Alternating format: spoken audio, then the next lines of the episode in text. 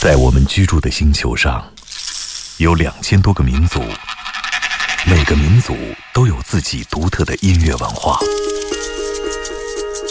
在这些声音背后，蕴含着多少人类对土地和天空的热爱，又有着怎样动人心魄的故事？感受地球声音脉搏，探索炫目音乐世界。行走的耳朵，主持刘健、阿飞。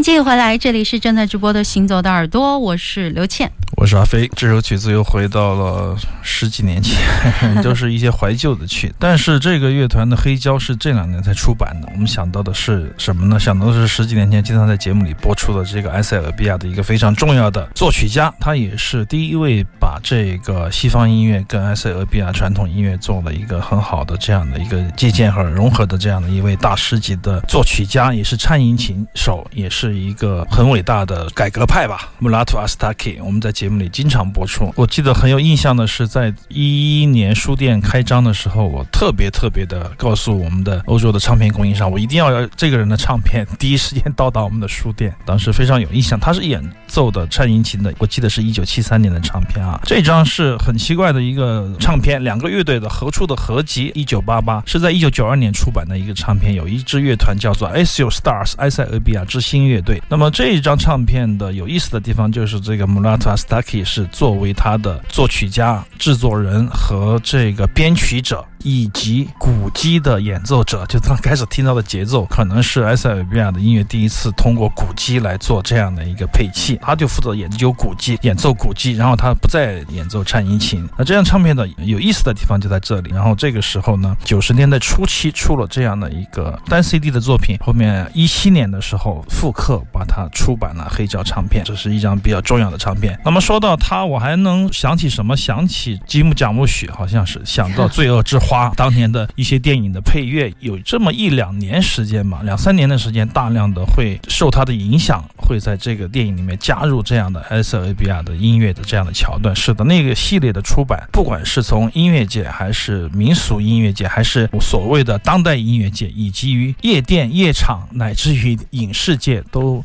有一个风潮，我记得有两三年的时间吧。岩壁称埃塞俄比亚，岩壁讲的非洲的一些迷幻的音乐。那个年代的时候，我记得广州有个酒吧叫 C Union，那个小刀开的酒吧，我去，我们有合作两年的时间开酒吧。对对对，我去到那个一个吧台里是危地马拉、法国，各种各样的人吧，都是喜欢音乐的。然后我们会交换一些唱片，他们每个人都会给我。刻一个唱片，我们来交换，然后他很多人就会推荐这个，特别是法属的，因为他们法国出唱片比较多嘛。穆拉特阿斯塔克就在那个几年充斥在我们所有的酒吧里面，你们的朋友圈里，对对对，在打碟的时候，在酒吧里没事儿放的时候也会播放，所以说听起来非常的亲近。如果你喜欢这样的一种所谓的迷幻音乐，因为他们演奏的时候不会这样，不会这样去思考，但是它带来的这样的效果是西方的这种音乐体系之外的一种感受吧，非常。重要的一支乐团，大家可以接下来线下再去仔细的聆听一下。这都是真乐器演奏的吗？对，除了那个电鼓。对我就是觉得怎么有一点像和声器的声音。对，非常好听的音乐，非常迷幻的作品。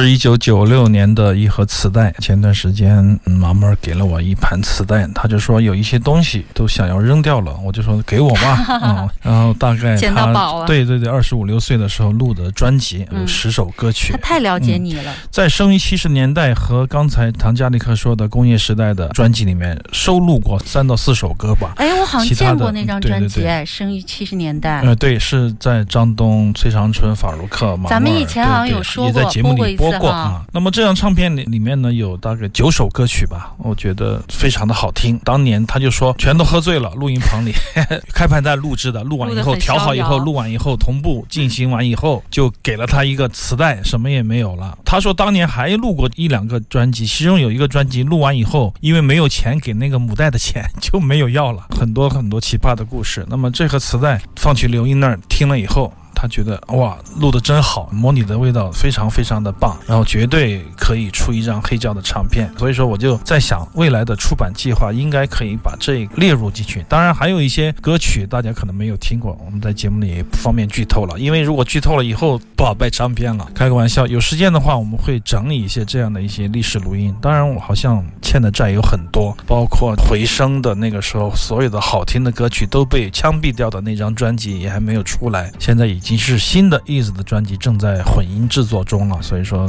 赶不上进度，也没有办法。对，脑子里面想的最多的是不是就是出唱片、演出，就是听歌？如果我们有钱出唱片，我们会一直出到没钱为止，也不会考虑说每张唱片有什么样的收益、多少的那个收账的期限能够回来。但是只要一直做，我觉得是可以的。包括上次我跟刘清源老师也商量了，我说：“哎，咱们这个 OCT Loft 爵士系列出十张以后，做一个套盒怎么样？然后你的限量版画一百张，我们做一个套盒把它套起来。”刘清源老师已经见惯不惯，就是说云 淡风轻的对我说：“你自己踏，就是很 累嘛，就是踏印木刻是很累的，而且很讲究的一件事情，特别特别的耗体力啊。”没事，有铁没？对对，一帮人。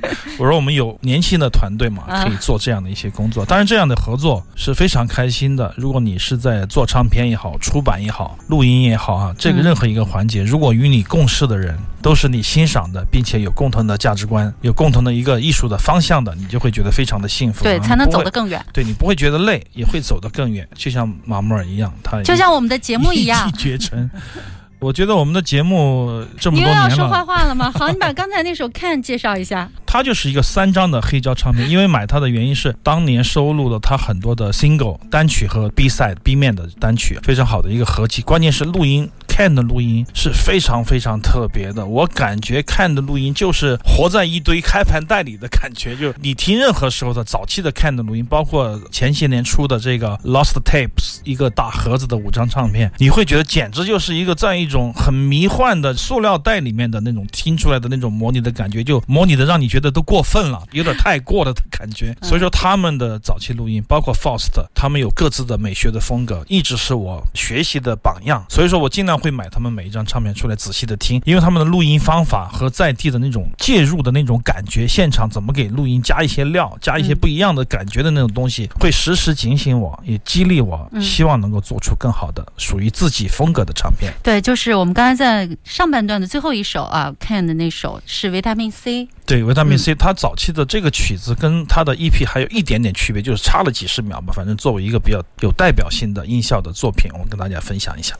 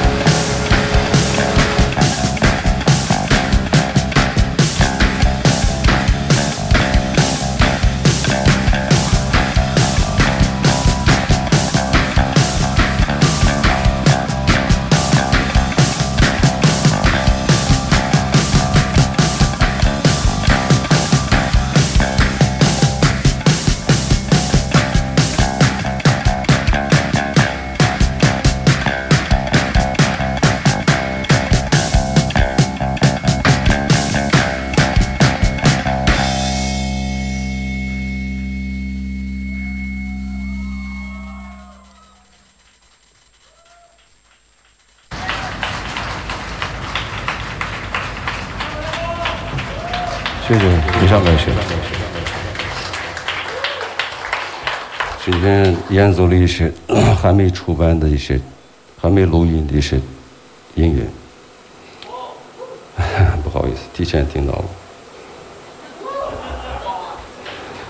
谢谢张东，感谢你们，非常感谢，谢谢，谢谢。这是当时在音乐空间，不哎，我好好意思，像次听他说这么多话。